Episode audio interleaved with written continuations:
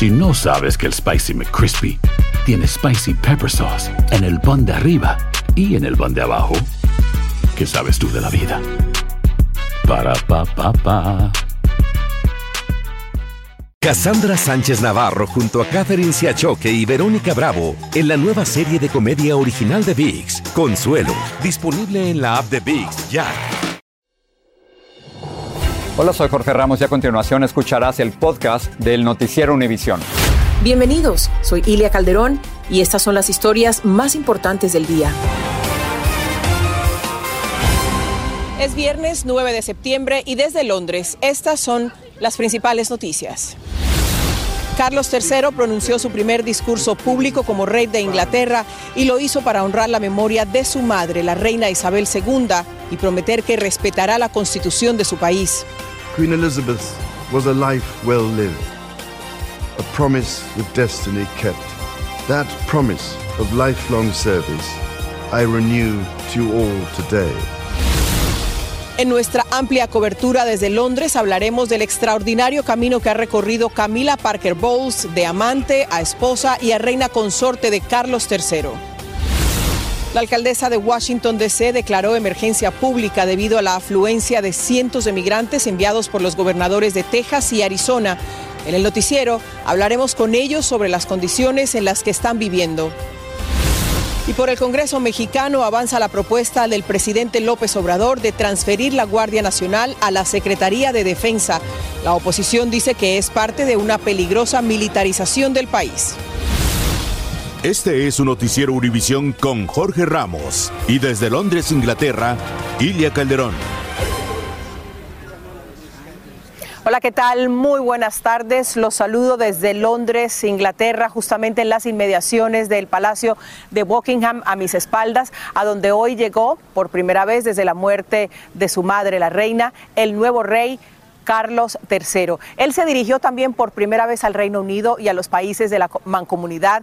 Por primera vez como rey. Envió un mensaje de unidad, envió un mensaje televisado, quiso agradecer las condolencias por las muestras de afecto que ha recibido y también envió un mensaje de unidad. Al mismo tiempo prometió respetar y conservar los principios de la Constitución por los que se rige el Reino Unido. Vamos a comenzar nuestra cobertura con Pablo Monsalvo. To my darling mama, as you begin your last great journey to join my dear late papa, I want simply to say this. Thank you. Un atípico mensaje de tono emocional y personal para comenzar su reinado. Carlos III eligió esas sensibles palabras para agradecerle a su madre el servicio público al que dedicó casi su vida entera y prometió seguir sus pasos. As the Queen herself did with such unswerving devotion, I too now solemnly pledge myself, throughout the remaining time God grants me, to uphold the constitutional principles at the heart of our nation. Guillermo y su esposa Kate se transforman ahora en los duques de Cornwall y Cambridge, y desde la época de Lady Diana no había en la línea sucesoria inmediata una joven mujer. El rey sorprendió al expresar su amor público por su hijo Harry y su esposa Meghan, destacando que ambos continúan construyendo sus vidas lejos de aquí. En su primer baño de masas, el rey, una vez que regresó a esta ciudad desde Escocia, donde acompañó a su madre en sus últimas horas de vida, agradeció a los súbditos las múltiples demostraciones de gratitud. El hecho de que está aquí saludando a la gente al día siguiente de que falleciera su madre es bastante increíble. Fue una experiencia extraordinaria. Esta primera aparición pública como monarca sirvió para el debut de la reina consorte Camila. En la Catedral de San Pablo, unas 2.000 personas participaron de una misa en honor a la reina. La también flamante primera ministra, Liz Truss, y gran parte de su gabinete estuvieron presentes. Ella antes había mantenido su primera reunión con el nuevo rey. Parte del agradecimiento, 96 cañones de salva, uno por cada año vivido por la reina, se dispararon en esta capital y en otras ciudades. También sonaron las campanas. Una sinfonía de sonidos para agradecerle la entrega a una monarca que rompió muchos récords. Mañana será el gran día del rey Carlos III cuando será coronado en una atípica ceremonia en el Palacio de St. James y no en la Abadía de Westminster, donde se han llevado a cabo todas las entronizaciones en los últimos nueve siglos. En Londres, Pablo Monsalvo, Univisión. Bueno, además del nuevo rey, los británicos y los ciudadanos de los países asociados a la corona también tienen una nueva reina, aunque es una reina consorte. Ella es Camila Parker Bowles. Su nuevo título, pues es la culminación de una controversial trayectoria, eh, primero como novia, después como amante, ahora luego como esposa y ahora como reina consorte de Carlos III de Inglaterra. María Antonieta Collins examina ese extraordinario recorrido de Camila Parker ¿Quién es Camila Parker Bowles? Bueno, Camila Parker, aristócrata cercana a Carlos, fue el amor de su juventud. Pero ese amor no pudo consumarse por dos razones muy importantes. Una, su padre, el príncipe Felipe de Edimburgo, a quien no le gustaba Camila como novia de Carlos. Y la otra, la influencia de Lord Mountbatten, el tío abuelo al que amaba como padre y abuelo. Pasan los años y ambos toman sus rumbos diferentes y se casan. Luego de varias novias, encuentra finalmente a quien es la esposa perfecta. Y Camila casó con Andrew Parker Bowles. A la boda, Carlos, hoy el rey Carlos III, reconoció públicamente que había invitado a todas sus exnovias. Ahí estaba Camila Parker Bowles.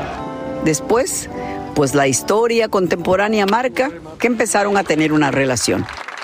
El matrimonio de Carlos y Diana Spencer se desintegró. Carlos dio una entrevista, la primera públicamente de un heredero al trono, donde reconocía haber sido infiel.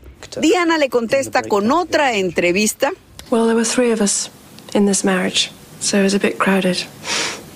Diana muere en 1997. Carlos queda viudo y libre para entonces sí tener públicamente su amor con Camila Parker Bowles.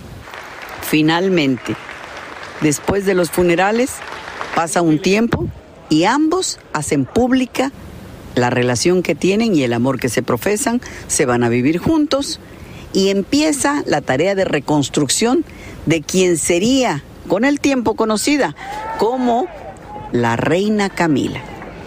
La reina le dio su bendición para que hoy la historia consigne algo. I count on the loving help of my darling wife, Camilla. in recognition of her own loyal public service since our marriage 17 years ago, she becomes my queen consort. Pues ahí está, con las declaraciones, Ilia, hay algo muy importante que he escuchado en todo Londres. ¿Qué crees tú que va a pasar con Camila? No, pero espérame que te diga, es una historia de amor, guste o no guste, es una historia de amor. ¿Qué creo que va a pasar? Bueno, ya hoy pasó con el príncipe, bueno, ya no es el príncipe, el rey Carlos, que la gente lo está adorando ya desde este momento. Y ella, solo el tiempo lo dirá. A ver, también le toca a ella hacer una buena parte, ¿no? Para poner de su parte para que el pueblo la acepta y la quiera. En 17 años ha aprendido, los hijos eh, del, del rey lo la quieren, así que vamos viendo a ver qué sucede. Pero son recuerdos, son flores, son mensajes los que han llegado aquí a Bojen. Cantidad de personas, María Antonieta, las que desfilan durante todo el día, van y vienen, dejan flores, dejan mensajes, dejan fotografías, dejan tarjetas, pero sobre todo para agradecerle a la reina. Así que hoy estuvimos por aquí recorriendo y preguntándole a las personas lo que les significó en su vida la reina Isabel II y lo que piensan y lo que significa su muerte. Muchos británicos la definen como la mujer que representa lo mejor de ellos. Siempre vestida de colores brillantes, risueña en privado y poderosa y casi siempre seria en público. Se aseguró de que a pesar del celo con el que cuidó su vida privada, los británicos la sintieran como uno de ellos. Y bien que lo hizo, las demostraciones de luto y pesar no han parado desde que se conoció la noticia de su muerte. I just wanted to say thank you to the Queen. She has been a symbol of strength and stability. A lot of sadness, um, with total respect for the, for the Queen of what she's done. Ella no está, Pero todos sienten que viniendo a pararse frente al balcón desde donde siempre los saludó es la mejor manera de expresar su pesar y su agradecimiento. Y el poder tan y la gente como la quería, o sea, es una mujer querida. Para mí fue una señora que tuvo mucho mucho carisma. Pues es, es un monumento histórico, o sea, es una, una, una figura histórica.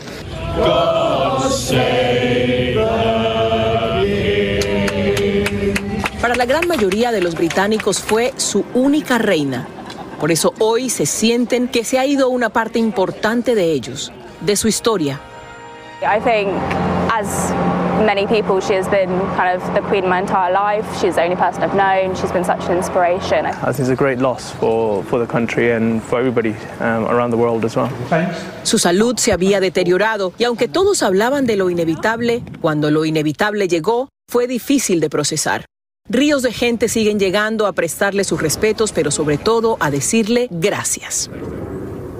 Y mientras continúan desfilando decenas de personas por aquí por el Palacio de Buckingham, por ahora regreso contigo a los estudios, León. Hay gente a la que le encanta el McCrispy y hay gente que nunca ha probado el McCrispy. Pero todavía no conocemos a nadie que lo haya probado y no le guste. Para pa pa pa. Cassandra Sánchez Navarro junto a Catherine Siachoque y Verónica Bravo en la nueva serie de comedia original de VIX, Consuelo, disponible en la app de VIX ya. Estás escuchando el podcast del noticiero Univisión. Gracias a Ilia y a María Antonieta. Regresamos a Londres un poco más adelante. Mientras tanto, en Estados Unidos, a tres semanas de terminar el año fiscal, ya se batió el récord de migrantes muertos en su intento de llegar al país por el Río Grande o el desierto. La mayoría murió en Eagle Pass, Texas, frontera con Piedras Negras. En Coahuila, uno de los puntos de cruce más usado por los migrantes. Y en lo que va del año, las autoridades han detenido a más de 400 mil inmigrantes y salvado cinco vidas en la frontera. La alcaldesa de Washington, D.C. declaró emergencia pública de 15 días por la llegada de 9.400 migrantes enviados hasta allá por los gobernadores republicanos de Texas y de Arizona. Claudia Uceda en Washington nos dice que algunos recién llegados están viviendo en condiciones de verdad precarias. La vida dentro de un hotel es la nueva realidad de cientos de familias que buscan asilo y llegan para quedarse en la capital. Aquí, lógicamente, estamos recién llegados, no tenemos prácticamente nada poca ropa. Esta familia venezolana llegó hace 13 días en uno de los autobuses procedentes de Texas. Tienen un techo gracias a donaciones. Mañana antes de las 12 tengo que salir. Su vida puede parecer cómoda dentro de un hotel, pero enfrentan incertidumbres. No hay una cocina. La esposa de Jesús Martínez busca ayuda mientras él cuida a Christopher y Lucero, quien tiene autismo. Lucero no puede registrarse en la escuela porque no tiene una dirección fija tengo que encontrar un lugar, una dirección para poder inscribirlo. En otra habitación del hotel encontramos a otro grupo de inmigrantes venezolanos que entraron al país pidiendo asilo, pero ellos llegaron a la capital de otra forma. Nosotros llegamos acá en avión y no sabemos quién nos los pagó el, el, el, avión. Este grupo vive en esta habitación desde hace tres meses. No encuentran un refugio que los albergue y hoy tienen el dilema de que deben de pagar casi 80 dólares diarios. Están atrasados tres días. Nadie nos da información para decirlo así. Nos dicen vayan a un lado, después nos dicen ahí que no. En la capital hay más de cinco hoteles que se han convertido en casas temporales porque no hay cupo en los albergues. El gobierno local y las organizaciones comunitarias no se dan abasto para ayudar a todos. Siempre la prioridad son grupos familiares, niños chiquitos, asegurarnos que todos ellos tengan un techo. De acuerdo con organizaciones comunitarias, el 20% de los que vienen a la capital deciden quedarse. Y si les preguntas si ya hablaron con un abogado sobre su caso, la mayoría te dice que no. La prioridad por ahora es subsistir. En Washington, Claudio Seda, Univisión. Al volver, miles de bomberos no dan abasto para frenar la ola de incendios que azotan California. En Wisconsin se juega el destino del Senado Federal en las próximas elecciones de noviembre y el voto hispano podría ser decisivo. Tenemos un informe especial. Y en México avanza la polémica propuesta de extender el despliegue de las Fuerzas Armadas en misiones de seguridad pública. Volvemos. Este domingo en Al Punto, lo último desde el Reino Unido con las reacciones a la muerte de la reina Isabel II de Inglaterra. Además, cumplimos 15 años en el aire en Al Punto. Regresan algunos de los invitados de ese primer programa del 2007 Veremos qué han logrado los hispanos en esta década y media. Y luego, de 21 años también, de los ataques del 11 de septiembre, inmigrantes que limpiaron la zona cero en Nueva York se sienten olvidados. Hablamos con algunos de ellos. Y las 15 entrevistas que más recordamos en estos 15 años de Al Punto. Todo en Al Punto. Por desgracia, California sigue literalmente en llamas, combatiendo 11 incendios forestales a lo largo del estado. Miles de bomberos batallan contra el fuego, pero la ola de calor les impide lograr progreso alguno. Además de los incendios, la tormenta tropical Kay podría causar inundaciones repentinas y posibles deslaves en algunas partes de California. Wisconsin es uno de los estados que podría cambiar el balance, el equilibrio de poder en el Senado en las próximas elecciones de medio término en noviembre. Por esa razón, el presidente Biden pronunció un discurso en días recientes en una de las principales ciudades de Wisconsin, donde alertó de los extremismos en el Partido Republicano. Es ahí también donde demócratas y republicanos se disputan hoy el voto hispano, como nos dice Luis Mejid desde Milwaukee, Wisconsin. So help me God. Desde que Ronald Reagan llegó a la Casa Blanca y durante toda su vida, Darrell Morin ha sabido qué es lo que valora de ser republicano. La importancia de la familia, uh, la importancia de fe. Pero una razón le hizo dejar de votar por ellos. Trump. Él cree que el expresidente traicionó los valores del partido. Ese hombre eh, no es de principio. Ahora Maureen dedica buena parte de su tiempo a asegurarse de que los hispanos de Wisconsin salgan a votar en noviembre y que voten por los demócratas. El estado es políticamente tan importante que el presidente Biden pasó el día del trabajo en Milwaukee diciendo que los seguidores de Trump amenazan la democracia. Ellos quieren poner eso como la cosa más importante, yo creo, para distraer. Verónica Díaz es cristiana, republicana y dice que el presidente quiere distraer a los votantes de los verdaderos problemas que enfrenta el país. Eh, economía está mal, en eh, trabajos no tienen suficientes trabajadores para los trabajos, los precios de gas, de comida. Wisconsin es uno de los estados clave que pueden cambiar el control del Senado y la contienda es muy cerrada. Los republicanos quieren reelegir al senador Ron Johnson, un fuerte aliado de Trump. Los demócratas le apuestan a Mandela Barnes, que hoy es vicegobernador, y creen que una vez más la mayoría de los hispanos apoyará al partido. Sí logramos hacer la diferencia en el 2020 en el rechazo de Trump. Uh, en el 2018 en el rechazo de Walker. Donald Trump no es un candidato, pero su presencia se siente aquí en Wisconsin. Hace dos meses la Corte Suprema Estatal favoreció a los republicanos prohibiendo las cajas para depositar votos en ausencia. Inmediatamente Donald Trump le pidió a Wisconsin que desertificara el triunfo de Joe Biden en el 2020. Las elecciones de noviembre pueden ser sobre el futuro, pero el pasado todavía está siendo litigado. Y aunque se ha probado que no ha habido fraude, aquí republicanos como Perfecto Rivera siguen creyendo que Biden perdió la elección. No lo ganó, él no lo ganó.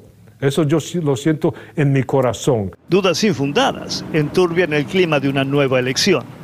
En Milwaukee, Wisconsin, Luis Mejid, Univisión. La policía de Maryland tiene más preguntas que respuestas después de hallar a cinco personas muertas en una casa cerca de Elk Mills. Tres de ellos, niños.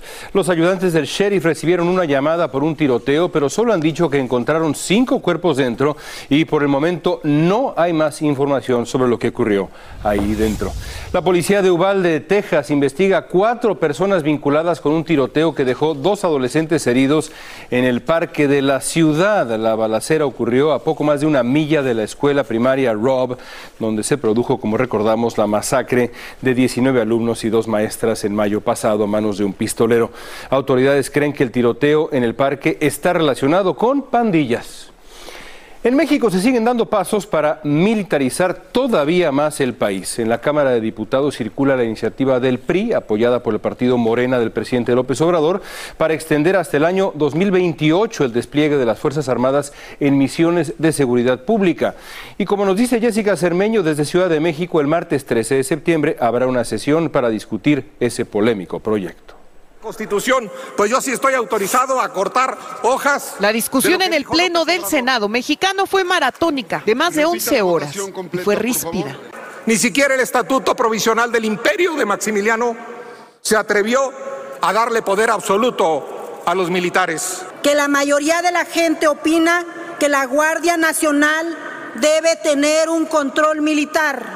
71 legisladores votaron a favor y 51 en contra para que el ejército mexicano controle operativa y administrativamente la Guardia Nacional y que sus miembros tengan fuero militar para labores de seguridad pública, detención de migrantes y la vigilancia de las vías de comunicación. A la fecha tenemos mucho personal que está en prisión, porque en esos momentos no teníamos el marco legal para actuar en el ámbito de la seguridad pública. Eso, eso no, no, no queremos volver a, a sufrir esa situación. Esto se suma a las tareas que las Fuerzas Armadas han adquirido durante el gobierno de Andrés Manuel López Obrador, como el control de las aduanas, la construcción y supervisión de puertos, aeropuertos y el tren Maya, y hasta la distribución de medicamentos y vacunas. El presidente agradeció a los que respaldaron su propuesta y repudió así a quienes criticaron la medida. Se convierten en paladines de la justicia, defensores de los derechos humanos. Son unos reverendos farsantes. A esto se suma una propuesta de una legisladora del Partido Revolucionario Institucional para que las Fuerzas Armadas se mantengan fuera de sus cuarteles hasta 2028, cuatro años más de lo pactado. Lo que para la madre de Heidi Mariana Pérez, quien acusa a los soldados de asesinar a su hija de cuatro años en Tamaulipas hace unos días, es un error terrible. Pido justicia y que el señor presidente me escuche. ¡Militares asesinos! En México, Jessica Cermeño, Univisión. Hoy por la noche en edición nocturna, cientos de inmigrantes indocumentados provenientes de Cuba, El Salvador y Venezuela lograron cruzar en las últimas horas por el área de Eagle Pass en Texas. Todos ellos fueron llevados a los centros de procesamiento instalados en la frontera y tras recibir algunos reportes de varios tipos de cáncer en la piel que podrían estar asociados a los implantes mamarios, la Administración de Alimentos y Medicinas ha emitido una nueva advertencia sobre los riesgos potenciales de esas prótesis. Sigue este podcast en las redes sociales de Univision Noticias y déjanos tus comentarios. María Antonieta, y en este palacio, en el Palacio de Buckingham, que está a nuestras espaldas tan imponente, se encuentra o llegó hoy por primera vez como rey Carlos III de Inglaterra. Y tuvo un gesto muy lindo con las personas que se habían acercado a dejarle mensajes a su madre. Salió, los saludó, le dio un beso a una mujer y eso es una gran muestra de, de lo que él quisiera que rigiera su reinado. Bueno, y te quiero decir que algo que ejemplifica la frase de el rey ha muerto, vive el rey, es una bandera que no podemos ver por la oscuridad de la noche, que está ya no a media asta, sino totalmente hacia arriba del asta. Es el estandarte real. ¿Qué significa eso? Que el rey se encuentra ahí. Toda vez que el estandarte real está izado, significa que el rey ahí permanece. Así que en el resto de Londres sí, las banderas están a media asta. Pero Sí, sí. aquí en Buckingham Palace, esta noche, está Carlos III. Son esas pequeñas muestras de, de lo que significa esta transición que empieza ya a vivir eh, la- el Reino Unido. Y María Antonieta, una de las frases que más le gustaba a la reina y que incluso la pronunció cuando murió su esposo es, el duelo es el precio que hay que pagar por el amor. Así que cuando vemos a todas estas personas llorando, tristes, entendemos cuánto quisieron a su reina. Pues el domingo, Despierta América el domingo, desde aquí, desde Inglaterra. Claro que sí. Y a las 7 de la noche los invitamos a un especial sobre la nueva era que empieza a vivir el Reino Unido. Desde Londres, buenas noches. Buenas León. noches a todos. Regresamos contigo, León. Gracias a Ilia y a María Antonieta. Amigos, gracias a ustedes también. Nos vemos hoy por la noche en edición nocturna.